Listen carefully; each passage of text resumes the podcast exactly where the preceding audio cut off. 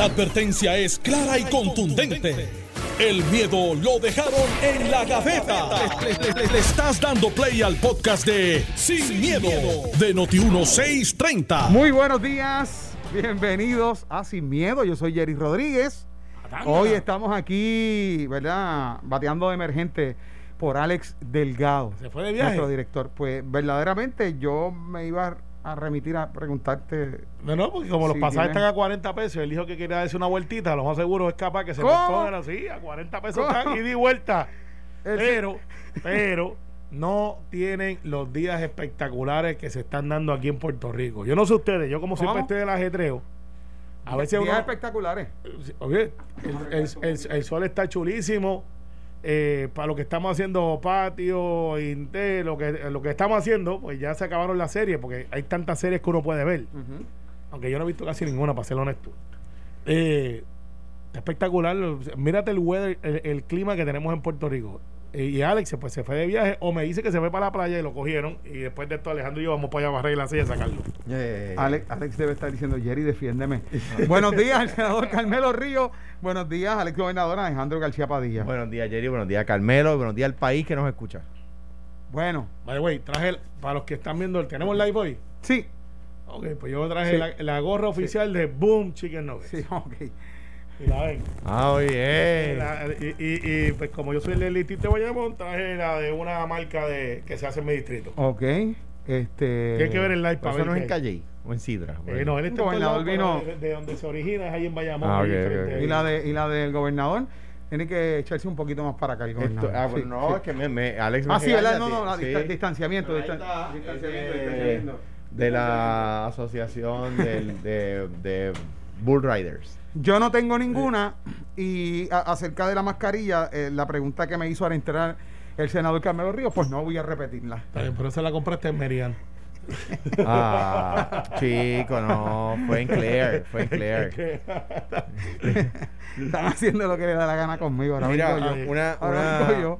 no, no para plantearlo como tema, pero un reclamo introductorio o un consejo introductorio, ¿verdad? Ajá. Este mm, consejo de entre las cosas que ponderen abrir están los que, que los comedores escolares, ¿verdad? Con respeto Sí. a lo, a lo, a la- al personal que trabaja allí, que se proteja, que tenga las máscaras y, la, y la- la- ¿verdad? Como, como hacen en los supermercados, que, lo, que los que vienen a comprar vienen en fila, etcétera. Eh, y, y los mercados familiares, la agricultura está sufriendo. Me reúno con agricultores todos los días y la agricultura está sufriendo. Eh, Interesante, fíjate, los mercados familiares, ustedes saben, es un proyecto del Departamento de Agricultura. Eh, que Del departamento de la familia que se hace en conjunto con Conjunto, agricultura. Donde todos los agricultores, tú vas con la tarjeta del PAN va- o vas sin la tarjeta. En Bayamón fue de los últimos que yo fui. Fueron más de 3.000 personas en el Brutal, estacionamiento ahí. brutal. Es calidad, este, eh, eh, los precios son más bajos de que los supermercados y me explicaron por qué y cómo lo hacían. Tampoco es que son regalados. Esto es eh, orgánico de la tierra, fincas de gente que usted puede ir a su finca y viven allí. Es el concepto de farm to table, Sí. de, de, de la, de la granja a su mesa. Entonces, Ajá. Ahora mismo, yo ayer compré unos plátanos espectaculares también de estos señores que están en la calle. Él es lo que vende plátano, no es un, un placero O regular. tiene otros, pro- otros productos. No vende otros productos. Él tiene una finca de plátano y el excedente que no le compran, pues unos plátanos brutales. Y había gente allí haciendo fila, Ujú. esto al lado de la carretera, esto es criollo, en el barrio Santa Rosa en Guaynabo, donde soy yo, haciendo fila, ferretero, Papo estaba allí, el de la ferretería. Ah, ¿verdad? Estaba allí, me lo encontré y me dijo, me han mencionado mil veces, y yo, Papo, no puede ser un de la ferretería, pero tú sabes que eres tú. Sí, sí. Entonces, yo le dije a él, ¿cómo está la agricultura? Y me dice, está bien porque la gente está comiendo más en la casa, pero no tenemos acceso a la gente. Exacto, los agricultores están sufriendo porque donde único la gente puede comprar o es en los pequeños negocios que se ponen a la orilla de la carretera o en los supermercados, que algunos de ellos compran local, pero la mayoría de lo que se vende es importado. O sea, obviamente no es una, no es una cosa de mala fe, si- simplemente yo, por, por las cosas que hago, eh, hablo con agricultores diariamente eh, y, están sufriendo, están sufriendo mucho, o sea, hay, hay gente que está perdiéndose la mitad de la cosecha, como los incentivos son por venta, no por producción, como, como se trató de vender, pues, pues están sufriendo. Entonces, ¿cómo se palea eso? El secretario de Agricultura dice, pues que no tengo chavo. Pues no hay problema, ábrele sus mercados, abre el mercado familiar. Si yo puedo ir a un supermercado a comprar con fila, distanciamiento social, mascarilla, guantes, todas las cosas, puedo ir al mercado familiar y hacer Yo- lo mismo. Sí, y, y se puede hacer en vez de ponerlo Este- tan este cerca, tema- ponerlo más separado. Este tema, este Y en comedores, es, es más, más brutal aún. Comedores es bien fuerte para la agricultura, número uno. Y número dos, es bien fuerte porque hay niños que esa es su única comida al día. Sí, y eso se ha dicho en innumerables ocasiones. Ahora, este sí. tema, ¿verdad? Ya que comenzamos con él, vamos, a, nosotros vamos, a aquí no- tocar, vamos a tocarle unos minutos porque... No- eh, nosotros sí hacemos lo que nos da la gana aquí a veces. ¿Sí? Sí. Ok. O- hoy no. ¿No te llegó el memo? O- o- hoy no. Hoy no. hoy. Hoy no. Ya, Bueno, bueno, es que para que los que sepan, nosotros no cuadramos Mira. los temas antes de llegar aquí. No, es nosotros, esto es impromptu. Pues mira, este tema está unido al otro que tanto se habla hoy. Se está hablando de la reapertura, de una reapertura de la economía y diversos sectores han dado sus opiniones, los economistas tienen una visión. Precisamente eh, hoy llevamos al aire un reportaje acerca de una consultora en mercadeo que expuso también eh, que entre otras cosas que está replanteando que se debe, unir eh, el sector privado con el sector público, el gobierno, para establecer unas estrategias y poder y poder de alguna forma ayudar a los pequeños negocios en este sentido, en que se atemperen con lo que es la tecnología, para que entonces ellos tengan acceso de una forma u otra a estos, a, a estos comerciantes, a los clientes, para que tengan acceso a los clientes. Ahora bien, lo que está planteando el gobernador en términos de la agricultura y que tú compartes la idea, Carmelo, de que tal vez se siga aquel protocolo que se establece en los en supermercados, es distanciamiento y demás, Claro. lo que pasa es que de alguna forma, por lo que hemos recogido, las llamadas que nos llegan aquí a redacción, hay un vacío o hay un gap o hay una incertidumbre cuando ahora inclusive tenemos ese, esa disminución en la cantidad de positivos de momento, pero se decía ahorita, y Normando lo está hablando temprano, que cuando vamos al dashboard encontramos que todavía los porcientos están como si existieran contando aquello. Es como, es como una, es como una nube, como una incertidumbre. La gente dice, si yo quiero que abran, porque claro que sí me gustaría ir a comprar mis cosas, pero al mismo tiempo tengo la incertidumbre en términos de los, de los números. Hay gente que está en incertidumbre por los números. Y no es que para comprar mis cosas, porque mucha de la gente que dice eso son los que están cobrando, pero los que están cobrando no están cobrando, que es un grupo bien, bien grande, no pueden ir a comprar sus cosas. Es como yo genero para poder comprar mis cosas y subsistir. Entonces, yo comprendo y hace tres días, yo creo que con la salida de Gustavo, que colabora aquí en, en esta emisora, que sabemos que representa intereses de la, del comercio, ese es su trabajo, él, él dio el go ahead, él como que fue el la punta de la estrategia de que todos los comerciantes se han tirado a la calle a decir queremos abrir. Yo creo que eso es justo y es válido, porque después de todo es un sector que hay que escuchar. Y eso choca con entonces el sistema de sanidad y de salud que dice no abran, porque son científicos y están mirando la data basada en lo que ellos están entrenados, no en la economía. Entonces tú tienes que sopesar como gobernante qué, qué tú vas a hacer. Yo me remito a la propuesta que tanto hizo eh, Tomás Rivera Chá, presidente del Senado, y yo en aquel momento, al principio de la orden, cuando nadie hablaba de eso, decíamos, dejemos que la economía corra en aquellos aspectos que pueda, siempre y cuando no haya interacción. Yo te puedo, y podemos hacer dos programas de dos horas, de gente que pueden hacer economía, que pueden trabajar y que no necesariamente representan un riesgo mayor al que es que ir al supermercado. Las factorías, eh, lo- los piscineros al principio no los dejaban. Un reclamo de este servidor fue, oh, llamamos a Fortaleza, nos escucharon. ¿Cuántas veces usted abraza a su piscinero? Él entra a su casa y está en la piscina, a veces tiene- se da cuenta que Ah, está ahí. correcto. Eh, los de mantenimiento de, de los lugares, los de la agricultura, ¿cuántos agricultores están uno al lado del otro? La agricultura de ahora no es como la de antes. ¿Sabes? Hay máquinas, hay este, gente que, que tienen distanciamiento más que social. Mira, mira, tú, tú, hay, hay un montón de, de eh, frutos, ¿verdad? Que, que por cuerda de terreno tienen menos de un empleado. O sea, no puede tener medio empleado, ¿verdad? Pero pues, de, tres de, tres, de tres cuerdas tienes dos Hay empleados. unos que son chiquitos. De tres- Saludos a Normando Valentín. exacto. Esa me la busqué. De- exacto. Este, de tres cuerdas, de tres cuerdas tienen dos empleados, por ejemplo. Por decir, de cinco cuerdas tienen dos empleados. Eso O sea, es más que distancia social. Entonces, Bendito sea Dios. Entonces, yo lo que digo es, déjalo salir este, los mecánicos. Yo no he visto mecánicos tres encima de un carro, siempre casi siempre uno. Trabajando eso, los gomeros igual. Yo no veo una fila de gente, eh, no es el sitio más lindo del mundo para janguear anyways. Los gomeros, talleres de hojalatería, compra-venta de casas. Ahí se- ayer yo hice un live, le agradezco a Padilla, que fue mi recurso, que es presidente de un banco bien grande aquí. eh, que de hecho están donando 8 mil mascarillas y protectores a los médicos de Puerto Rico. Eh, y él decía, hay 800 casas hoy día que están para la que están a punto del cierre, pero que antes de la pandemia se detuvo. Un notario va allí, yo me siento como me estoy sentando contigo aquí, y digo, déjeme su identificación, yo lo hago, y es una, una transacción de uno contra uno. No hay cinco, no hay siete. Yo sé que antes la tradición que tú ibas con tu familia y firmabas tu escritura, ese es el día más feliz. El día más malo cuando empecé a pagarlo. Este, pero eh, son cosas que se pueden hacer. Hay oficinas que pueden abrir, servicios de call, de call center se puede hacer de la casa. El gobierno debe de, de abrir algunas oficinas para tener algún contacto. Y me preocupa algo, Jerry, y lo voy a plantear aquí por primera vez. Y esto es un emplazamiento para empezar las cosas como son. Hoy yo voy a llamar a todos los, los, los que manejan los residenciales públicos de mi distrito de Bayamón. La información que yo tengo es que el Departamento de Vivienda les dio 10 mil dólares por cada residencial para que compraran alimentos para las personas de tercera edad que no tienen acceso a salir a los supermercados.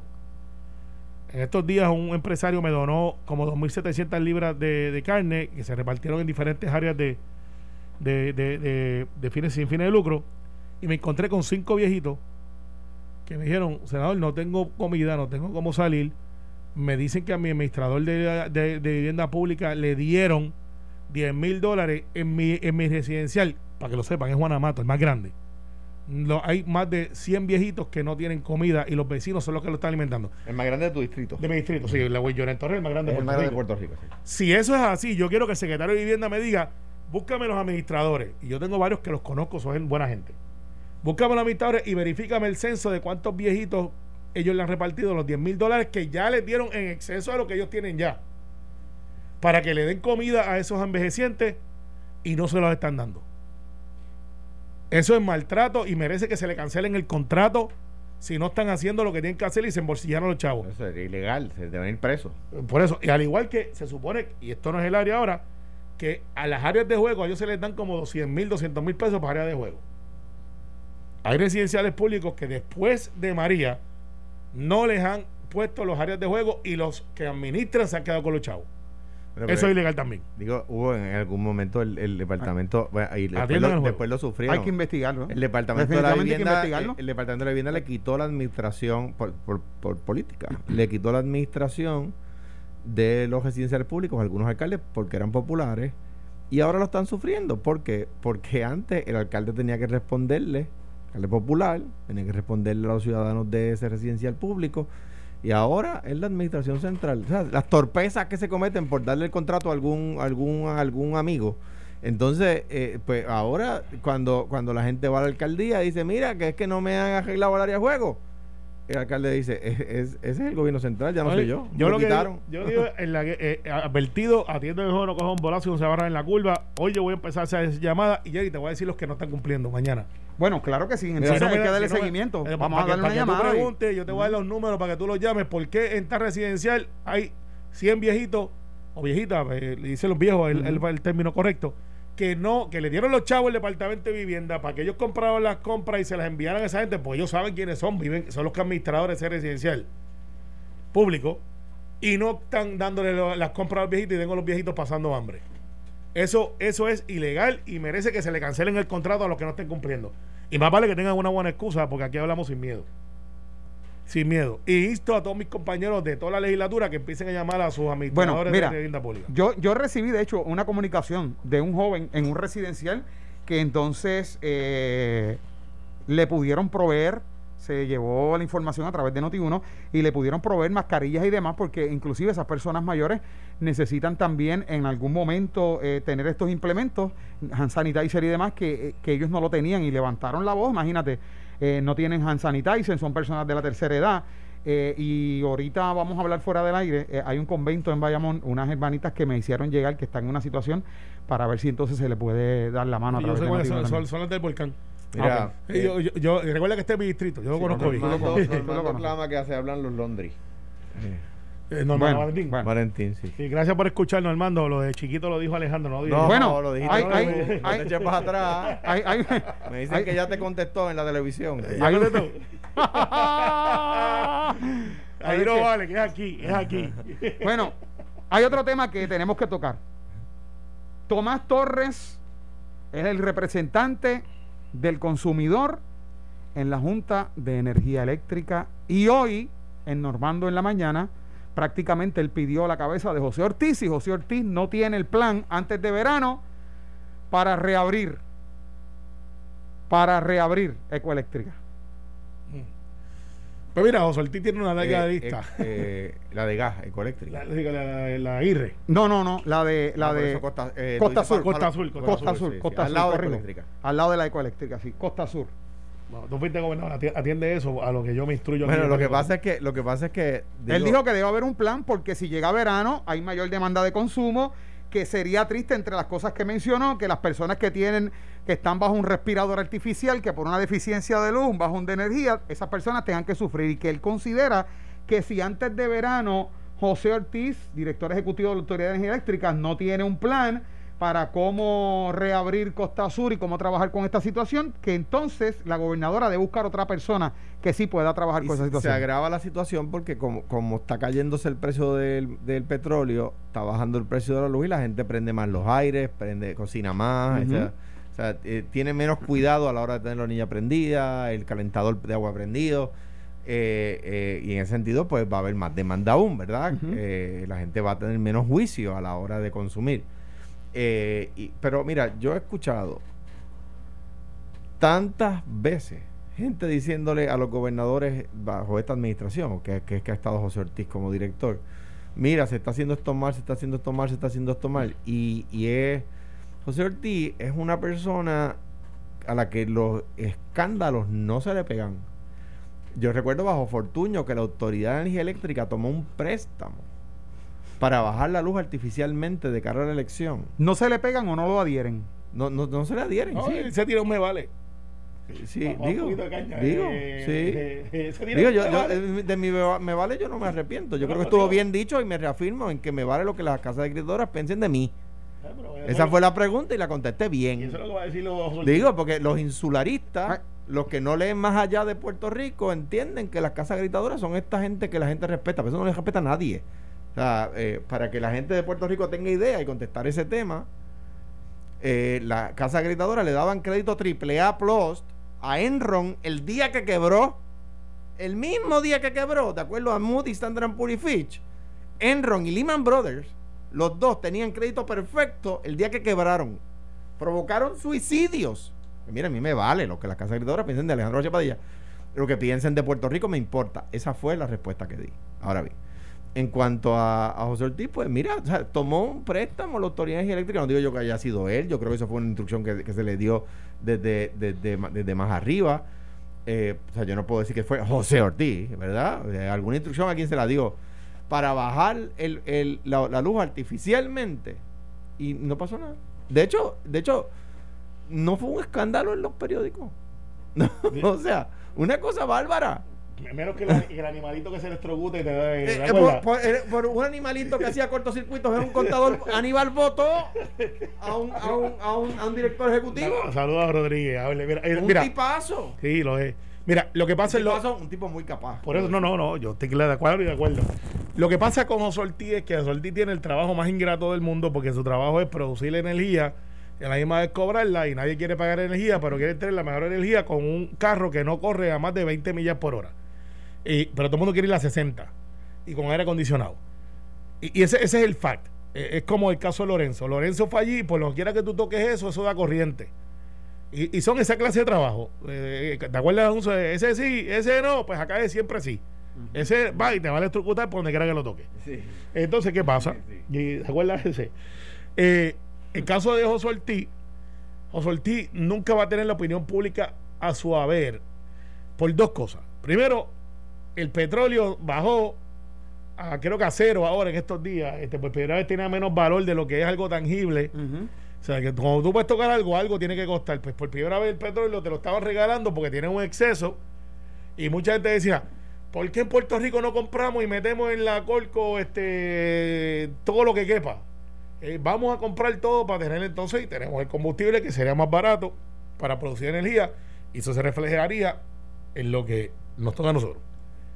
¿Por qué las gasolineras no están a 30 chavos y 20 chavos? Si ahora está a cero el petróleo. Pero hay que ver, yo no le, Ah, quiero, ahí yo- que va. no le quiero echar la culpa al gasolinero, porque no sé la Bueno, respuesta. es el mayorista. Tampoco exonerarlo, porque no sé a qué, a qué cantidad él compró. Por eso, pero tú sabes, como eh, ex secretario del DACO, que pues por lo general tú regulas y dices, pues espérate, este, el margen de ganancia es tanto, si la compraste a tanto, pues, y nosotros habíamos advertido que había que bajar la gasolina a, cu- a 40 y pico chavos. Sube más rápido de lo que baja. Eh, No, Se obviamente. refleja un alza en el barril de petróleo, inmediatamente se refleja en la ¡Boom! bolsa. Al otro Pero día. Baja y se tarda muchísimo. Ah, hay que. Está bien, pero perfecto. Pues como va- un suero de miel de abeja. va- me asustaste por un momento. Sí, Este. no, miel de, de abeja. Sí. Eh, me asustaste. Pero este, si está a 10 pesos el barril, que nunca había estado, el barril de petróleo, estamos hablando que entonces, pues aquí debe estar la gasolina a 20 y pico chavos, porque cuando está a 40, pues está. Pero no funciona así. Pero buena idea, vamos a, a llamarla de DACO para que me diga a cuánto debe estar, porque ella tiene el precio a cuánto se compra. Yo la pagué 46. Está bien, eso está más o menos ahí, pero como bajó hace dos días, se supone que entonces la puedes pagar como a 30 y pico chavos. Imagínate tú, no tener por dónde salir y tener gasolina además. Pero, el punto es el siguiente: ¿por qué entonces no tenemos un plan para comprar por los próximos tres meses al precio que tenemos ahora? Pues eso Soltiro tiene que contestar. Claro. Tiene que contestarlo. ¿Y cómo se va a repercutir o utilizar ese, ese ahorro? No para pasármelo a mí, como consumidor, para mejorar y acelerar la infraestructura. Que no es el mismo caso, es, es el caso opuesto de la, de la gasolina. Me, me escribe una persona y tiene razón, que la gasolina se está consumiendo mucho menos. Sí. Porque la gente está en, está en la casa, no está en la calle, ¿verdad? Por lo tanto, salir del, del- de lo que ya tienen almacenado es más difícil, mucho más lento. Distinto a la autoridad de energía eléctrica. Porque como la gente está en la casa, está consumiendo más. Por lo tanto, eh, eh, la autoridad sale más rápido de su abasto de combustible. Pero mira, hablando de Iowa, este, ok. Esa carta a Alejandro y Aníbal no le quedó muy bien. Estoy convencido. lo que voy a decir, ten cuidado, no lo prejuzgues. Pero, Ah, es pero que, yo, eh, yo- no me prejuzgues, que lo que te voy a decir te voy pero, a pero te va a y los ribetes con José Ortiz. ¿Cómo tú confiar en alguien que dice que su gorra dice que es un corredor de toros profesional? Un montador, De toros, peor. Bull Rider. Eh, tenemos que ir a la pausa. Tengo que decirte un dato de Iowa interesante, que te va a gustar, Carmelo. De- vamos a la pausa y regresamos acá con más en Sin Miedo. Bueno. Estás escuchando el podcast de Sin, miedo, de Noti1630. Estamos de regreso acá en Sin Miedo por Notino 630. Llevo rato diciéndole que es guía. No, no, eh, para que se Ahorita vamos a tener a Ricardo, a Ricardo García de guía. Yo no sé que ustedes entendían Eh, eh, guía. pero él dijo WIA, entonces eh, Alejandro y yo que somos de gobierno estamos pensando WIA, que es el Workforce Investment Act. Alejandro le pregunta ayer y mira, cuando lo veas, pregúntale cuánto vegetal- invirtiendo, cuánto están invirtiendo en la agricultura, comprando a los agricultores. Sí, porque también yo pensaba en WIC. Y yo decía, ahí estaba Dana, en WIC. Exacto, ahora, ahora veo con Luisito que se pasa viendo Ah, todos los días. qué cosas pasan Entonces, aquí. cuando yo veo que dice WIA, yo le dije, Jerry, es con G, no es Guía. con. Entonces, imagínate que le hubiese preguntado el de Pero los si lo- carros. pero si lo tengo aquí. Yo lo sé. Guía, guía. Imagínate que Jerry hubiese preguntado, "Oye, aquí tenemos a Ricardo de, de, de, Guía. Oiga, pregunta a Alejandro García Padilla que cuántos vegetales usted le está comprando. Y él te va a decir, Increíble. En el caso de WIA, sea cuándo están ayudando a las empresas agrícolas, ¿verdad? Arico le dice, bueno, a menos que no estén vendiendo aceite vegetal y los, y los carros corran con aceite Exacto. vegetal, pues nada. Sí, pero más adelante vamos a tener acá a Ricardo García. El Bueno, de los carros. El de los carros, Quería- correcto. Quería ayer tra- traer un dato de la carta de. de- Eso fue lo que se quedó sobre la mesa. Mira, te, no- te fuiste para Idaho. Eh, sí, sí, Iowa, Iowa, Iowa, Iowa. Iowa. Iowa. Mira, Iowa, digo, con, con el mayor respeto, yo creo que lo señala a mí. Las preguntas que hace el senador García son, son buenas preguntas y las buenas preguntas merecen buenas respuestas, ¿verdad? Ahora bien, que esto viene del left field, que esto, esta carta es plantada, que esto, esto ahí hay manos puertorriqueñas, sí, Sí. definitivamente. ¿Y con quién le enviaron? Eh, me- A- Aníbal dice que no fue él, pero el fax está funcionando. Pero, Sí. pero ¿y con quién le o sea, enviaron? también Jennifer lo niega, y Jennifer es republicana y Aníbal es demócrata, pero no iba por ahí. tengo, y- tengo grabación. ¿Y tengo. quién es el delivery? Eh, Aníbal, bueno, Alejandro lo llamó, pero. no, no, no, No, deja estar, deja No. estar. ¿Con quién le eh, no, envió? no. ¿Quién le entregó? Eh, Eso fue Aníbal de Charlie Black, Pero- Carlitos el pero- Negro. Pero, Sí. pero tú, la verdad, tú haces lo que sea por excusar a Pierluisi y a Jennifer. No, porque pero tiene anyway, que ver, anyway, esa, esa carta tiene las huellas digitales del PNP, pero Me anyway. imagino. pero anyway, anyway, de- mira lo que, lo, que te, lo que te voy a contar. Dale, cuéntame. ¿Cuántos muertos se reportan en Puerto Rico por coronavirus? Eh, son 68, ¿verdad? Que hay hoy. 68, ¿verdad? Sí. Puerto Rico tiene alrededor de 3.2 millones de habitantes, ¿verdad? Iowa tiene 3.1. O sea que más o menos la misma cantidad de habitantes. ¿verdad? Pero Iowa tiene 54 habitantes por milla cuadrada y Puerto Rico tiene 1112 habitantes por milla cuadrada. O sea que la densidad Poblacional. es mucho mayor, Mayor. ¿verdad? Pues, Iowa tiene más muertos por coronavirus que Puerto Rico. ¿Cómo? Interesante. Pues tiene, tiene, ma- tiene casi más del 10% más. Hmm. Por lo tanto, yo estoy de acuerdo con que el senador Grassley y, y- y- y su, y su parte de su función eh, como presidente del Comité de Finanzas del Senado Federal es ver que los fondos federales eh, se, se gasten adecuadamente, ¿verdad? Y estoy, y estoy de acuerdo con que los casos de, de corrupción y malversación de fondos que ha habido en este gobierno levanten la bandera del senador Grassley. Ahora bien, yo quiero ver la carta que le envía el gobernador de Iowa. Porque allí hay más muertos que en Puerto Rico. En Puerto Rico hay 1.100 habitantes por milla cuadrada, o sea que el distanciamiento social es más difícil. Y en Iowa hay 54 habitantes por milla cuadrada, o sea que el distanciamiento social es bien fácil. O sea que, di- digo... eh, Interesante ese dato. porque yo, yo no soy PNP, pero soy puertorriqueño. Y a mi gente la defiendo, ¿ves? Una cosa no es incompatible con la otra, pero bienvenido si quieres serlo. Eh, No, no, no, eh, no, no, pero- tengo, tengo mis defectos y no quiero añadir más. No, no, no, está bien, No bienvenido. quiero añadir más defectos a mi, a, mi- a lista de defectos. Yo, yo De- soy una persona como cualquier otra con muchos defectos. Uno de, ellos no es el PNP. De, de ese redo de espíritu, nosotros te, también te limpiamos. No, es el Este, PNP. pero el hecho No. es el siguiente. Yo no bailo, pero, pero soy popular. Ah, viste, tengo defectos y virtudes. Ah, yo, yo, ah. yo bailo malo y soy PNP. Pues tienes dos defectos. Bien, pero, pero tú eres de los que ibas a, a, a, Party Time y le decías, ¿cuál es tu nombre? Mi nombre es. García Padilla, yo bailo así. No, pero ¿Se tú acuerdan? sí. No, pero tú sí. Eso es verdad. Con pollinito. Pero, saludos, coño, a la familia Helger que eh, Sí, Eh, fueron un ícono de esa historia. Amigo bueno. Oigo, mira, lo que pasa con este senador Grizzly, que ahora todo el mundo lo abraza o lo niega, y aparece una foto de Jennifer González hablando con él, entonces... Ah, ah, a- a- a- anda, Aníbal- a- sí, sí, anda, oye. Anda. Y Jennifer lo atendió bien, lo atendió bien, dijo. Sí, sí, yo- le dio parece que Yo, información. yo fui a hablar con él sobre cómo se están manejando los asuntos de los fondos federales que pasan por el Senado, porque la Cámara obviamente ya tiene acceso. Y siendo republicana, vaya. Sin embargo, Espérate, espérate, espérate. Déjame entender. Jennifer, eh, yo no, no vi la respuesta de la comisionada y, y, pues, se reunió, se reunió ayer. se reunió con él y le dijo, mire, yo yo yo vengo a traerle información de cómo se están manejando los fondos federales y el tipo Al- saca una carta diciendo al- que el aquí los día fondos antes. federales El día antes, Mano, mira, mira, te, voy, a- te voy a mano, decir. Está complicado. No, el- Jennifer fue allí. Admisión de parte, No, a- Jennifer fue allí y hizo. ¿Cómo está? Good morning. Mira, lo que te dijo Aníbal no es correcto. Ajá, ajá. Lo que te dijo Aníbal no es correcto. Y, y te voy a explicar por qué. Y dijo, pero Aníbal, sí, el de Charlie Black. Oh, Charlie Black. Oh, yeah, yeah. Eh, eh. De hecho, yo lo prometí. Jennifer se reunió con, con él el día antes de la carta. no, no, el día después. El día después. Y, y está la foto, y está documentado. Y, y- la relación. y- O sea, el tipo le manda ese, ese misil atómico a Wanda Vázquez y la comisionada residente del PNP Vaya. va y se reúne con el tipo. tiene que hacerlo. Él lo hizo muy bien, porque si tú ves, si tú fronteas en mi barrio, yo tengo que sacar la cara. Entonces, así pues que la funciona. tomó por sorpresa la carta a Jennifer. pues, pues esa parte, obviamente, claro que sí. Bueno. Entonces ella va para allá, pero lo que le envió Charlie Black y el otro socio, para que lo sepan, tengo grabado a Aníbal meses antes diciendo, lo tengo grabado con su boquita de comer al, al exgobernador Aníbal Sevilla diciendo, ya yo contacté a Charlie Black y el otro se me escapó, que es el socio de él también. Lo tengo ahí, este, Eddie López, tú siempre estás por texto, me dice cuál es el nombre. Eddie, ¿cómo te atrevas? ¿Cómo te atrevas? al otro, al otro, al otro, diciendo... Te dejo de hablar. Y ya yo los contacté. Yo los contacté. Yo te pregunta que hay, hay, más en la gente en las redes. Es más, voy, a- voy a hablar del celular aquí. Y le dice, y ya yo estoy hablando con ellos para empezar a trabajar para destruir esta idea. Mira. Tres meses después, lo tengo grabado a Aníbal diciendo eso, eh, grabado con su voz, como el de, ah, cierra la puerta, cierra la puerta. Y tres meses después sale Charlie Mi- Black mira, con su amigo del alma, con la cartita para Puerto Rico. Cuando el. PN cuando el PNP tiene que buscar en, en, en, en documentales de Netflix a quién culpar por la carta que le envió Grassley es porque no quieren hablar del contenido de la carta que envió Grassley. El contenido es otra cosa. Ahí, ahí el contenido, Está fuertísimo y no dice mentiras. bueno, tiene una interpretación. Lo que pasa es que lo que pasa es que la inmensa mayoría de las cosas que mencionan allí no son de la gobernación de Wanda Vázquez. Y eso hay que decirlo. Está pidiendo cuentas de forma detallada.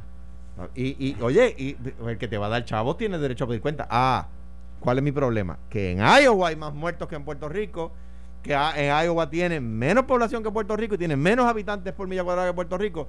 Eh, Lo repito, Puerto Rico tiene 1.100 habitantes por milla cuadrada, Iowa tiene 54. Entonces, de repente allá hay más muertos que acá y él está, y él está Y- y- eh, y- preocupado por Puerto Rico. Mire, Sí. preocúpese por su estado también. Por eso es que fue mandado, por eso es que Aníbal le envía esa carta para allá. eh, Pero- eh, y de momento, ah, de hecho, Yo creo que yo creo que tú sabes que si muy bien puede haber sido un popular, yo no yo no, no, no tengo nada nada que me haga pensar que fue Aníbal bajo ninguna circunstancia porque no tengo nada. Yo tengo más relación con el senador Grassley que la que, ten- que la que haya tenido Aníbal. Eh, ¿Por qué? Porque tuve que trabajar junto con Grassley y Aníbal no tuvo ese- esa, esa situación no, Aníbal manda a Charlie. esa situación. Pero, pero, el, pero el, el, el tema es que yo creo que Calmero no se puede negar que en el PNP hay una primaria y que en el PNP hay más contactos republicanos que en el Partido Popular y que muy bien esa carta puede haber surgido de, de, de contactos PNP. Eh, eh, esa carta no surgió de o contacto. sea, no se puede negar, no, No, no, lo que pero es una posibilidad, la gente lo sabe. Ah, bu- Bueno, la gente sabe que Aníbal, en la grabación, y si Alex me da permiso, Pero- yo mañana te la pero es traigo. que Aníbal no dice nada de, de Grassley. dice, bueno, él dice, yo voy a, ya hablé con Charlie Black y con el pero si ustedes tienen socio. cabilderos republicanos. Ye- No, no, pero espérate. Y él dice, y ya yo estamos para detener la estadía del otro. Y una de las maneras de detener Ah. la estadía es atacar la administración. Pues yo creo, yo creo Eso que- fue, ah, y by the way, José Delgado. Yo creo eh, que negar que esa carta puede haber salido de los cabilderos republicanos del PNP, que los tienen y tienen mucho más contacto en el Partido Republicano que el Partido Popular, eh, eh, el país lo sabe, chico. pero, no, pero Puerto Rico, lo sabe. Puerto Rico sabe que Aníbal Oye, eh, contrata a este señor que Pero ciertamente está Has en cambiado contra. a Aníbal por Yul- a Yulín por Aníbal. Creo que le, creo que le, merece. creo que le temen en el PNP. Eh, no, no, no, no, bendito. Ah. este, de hecho, al igual que tú defiendes una candidata, pues es más fácil para ustedes. A mí me encantaría. Yo estoy contentísimo que Aníbal es el candidato. Pues yo te tengo una Y, noticia. y que, y que Carmen Yulín gane, eso es priceless. Déjame darte un dato. Ese es priceless. Porque, ¿Por qué? Porque obviamente menos esfuerzo. Déjame darte un dato. Menos esfuerzo. Déjame darte un dato numérico corroborado. Por ahí va a ganar Batia. Deja- Déjame un dato. En la- eh, el primer Partido Popular. déjame un dato- darte un dato. Esto es un hecho. Esto no es una opinión. Mira quién va por ahí, mira, En las elecciones pasadas, las elecciones pasadas, El virus. El, el- la, papeleta de comisionado residente obtuvo más de 100 mil papeletas en blanco. Gente que votaba por Lugaro y por Sidre y no votó por Héctor. ¿Ves? Ricky le gana a, a, a David Bernier por 2%. 40 mil, 40 y pico mil votos. 100 mil votos son 5%.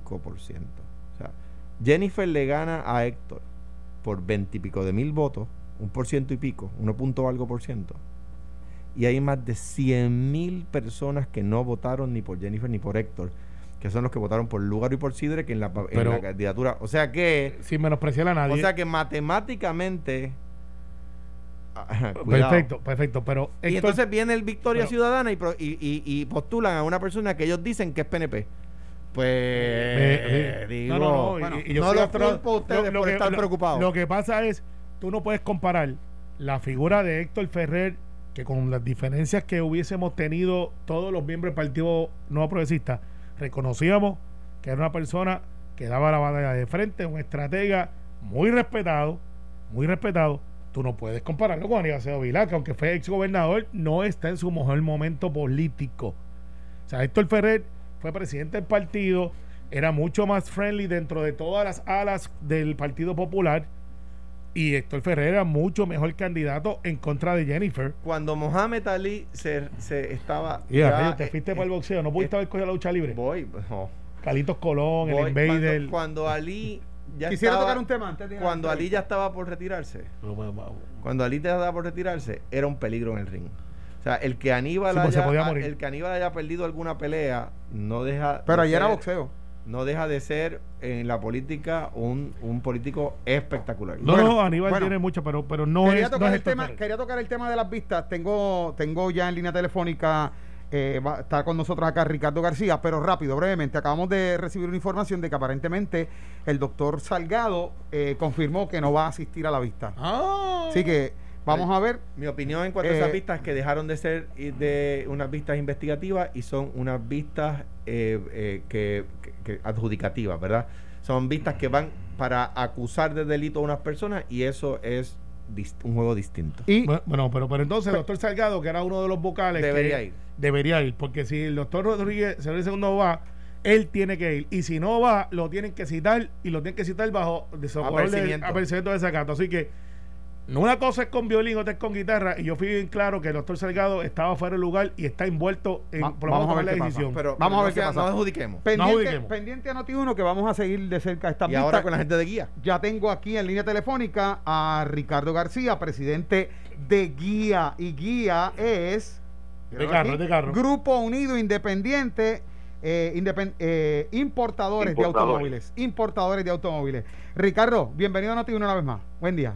Gracias, gracias. Buenos días a todos y un honor estar con ustedes nuevamente. Bueno, Ricardo, eh, una de las cosas, lo que queremos tocar precisamente es la carta que se le envía a Manuel Lavoy. ¿Nos pudieras dar detalles, eh, la razón de esta carta, el porqué de ella? Claro que sí. Nosotros, y gracias nuevamente por la oportunidad, nosotros entendemos que tenemos que reactivar la economía, ¿verdad? Parte de la responsabilidad que tenemos para nuestra industria y para el pueblo de Puerto Rico es reactivar la economía, pero a través de unas medidas que son razonables, prudentes, para poder atender al cliente. Y, y obviamente ustedes saben que hay una necesidad grandísima de, en los autos y cómo mantenerlos pues, rodando por las calles de Puerto Rico todos los días. Hay más de un millón de vehículos y nosotros necesitamos darle servicio a eso porque es algo esencial. Por lo tanto, la petición que nosotros hemos hecho, que en este momento nos han permitido dos días a la semana poder abrir. Y la situación con eso es que dos días atendiendo a una persona a la vez, es lo que nosotros sugerimos, ¿verdad? Por aquello de mantener el distanciamiento, la salubridad y la seguridad de, de nuestros clientes y empleados, pues dos días no va a ser suficiente para la demanda que hay.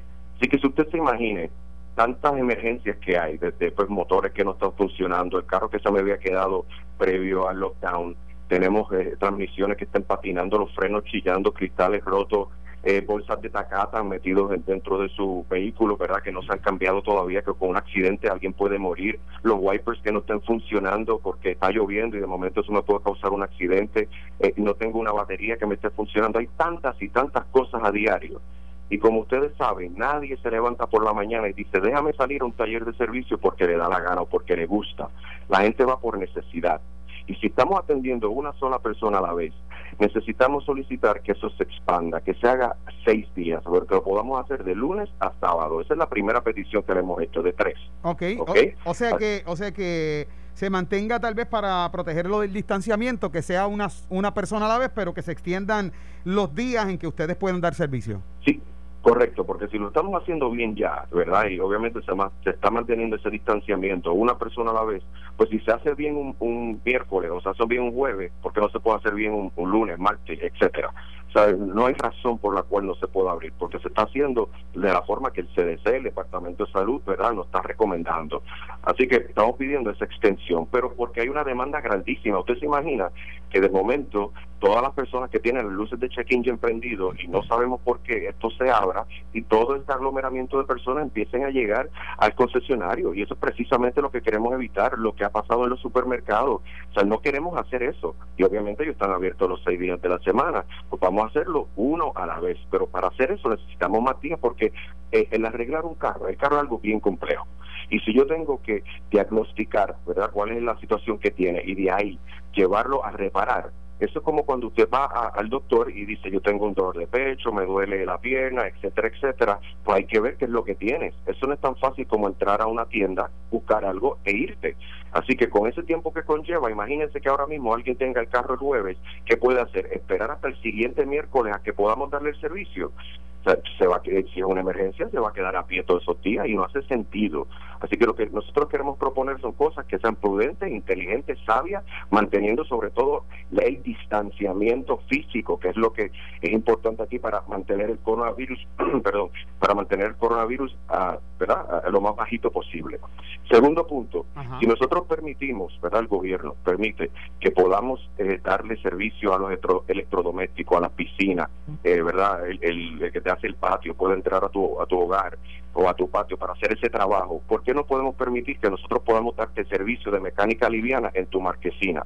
Por ejemplo, te quedaste sin una batería, Muy razonable. ya, eh, de- Muy razonable. razonable, ¿sabes? Sí. porque no entra la persona dentro de la casa, no hay contacto físico, lo pagaste a través de tu ATH o tarjeta de crédito y yo simplemente te quedaste sin batería, llamas al dealer y si el dealer puede y está disponible, ¿verdad? Toda esa mecánica liviana que no tenemos que llevar a la gente al taller, pues vamos hacerlo en tu casa.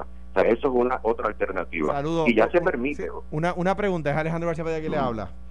Eh, lo- Saludos, lo- el- gobernador. eh, encantado de saludarle. Los, lo- el- los empleados, ¿verdad? ¿Qué protecciones están utilizando? No, eh, supongo que, que conozco la respuesta, pero para que el país la conozca de su, de su voz, ¿verdad? Claro que sí.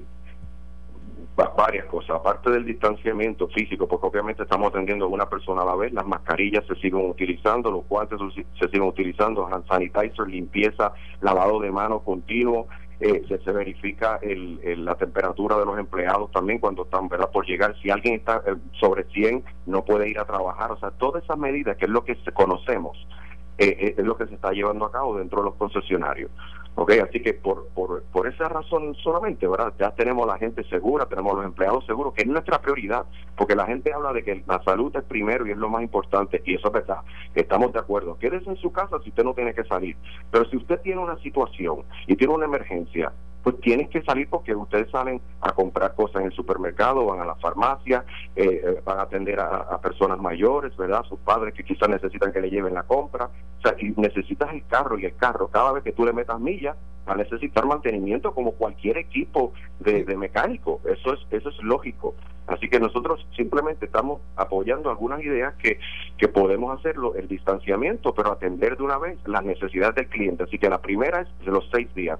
Segundo es darte mecánica liviana en tu hogar. Y tercero, el poder venderte un auto online y hacer la entrega en tu casa o hacer la entrega, ¿verdad? En un pick-up, el curbside pick-up, como se le permite a, a compañías de electrodomésticos que te ponen el televisor en la parte de atrás de tu baúl y tú por ahí lo sigues. Eso también se puede hacer. Hay Y- países, hay países también- que ya lo están haciendo, ¿verdad? Estados Unidos lo hace ya, hay otros países que lo están haciendo, ¿verdad? 47 de 50 estados los concesionarios están abriendo. Eso es correcto. Y- y- No, me no refiero al en internet, me refiero al Ah. internet, a la venta Ah, no, no, sin, sin duda, también, claro, porque el proceso completo, tú puedes ver cuál es el carro que te gusta online, hablas con el vendedor, llegan a un acuerdo, escoges el color, las especificaciones que te gusta, y el carro, de, lo único que tienes que hacer es firmar el contrato, y eso lo haces en tu hogar, ¿verdad? Como si se te entrega, o lo haces curbside, o lo haces en el concesionario, de nuevo, Ricardo, igual, que eso- una que- persona a la vez. Eso se había hecho ya, Sí. Ricardo. Eso se había hecho. Habían personas que le interesaba un carro y, y, y yo sabía que se lo llevaban inclusive a su oficina, a su lugar de trabajo para que observara el carro. sí, Y- sí, hace por, eso digo, Sí, eso por se ha eso hecho digo, siempre. esto no es nuevo. Sí. Usted tiene razón, e- esto no es nuevo, es algo que estamos solicitando que se le permite a otras industrias. El modelo de negocio ya, ya existe. De hecho, si ordenas algo por Amazon, te llega a tu casa, ¿verdad?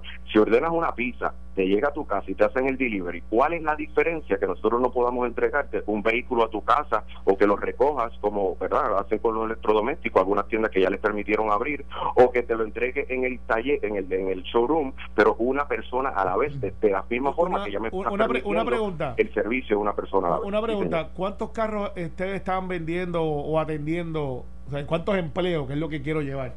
Representa la industria de guía.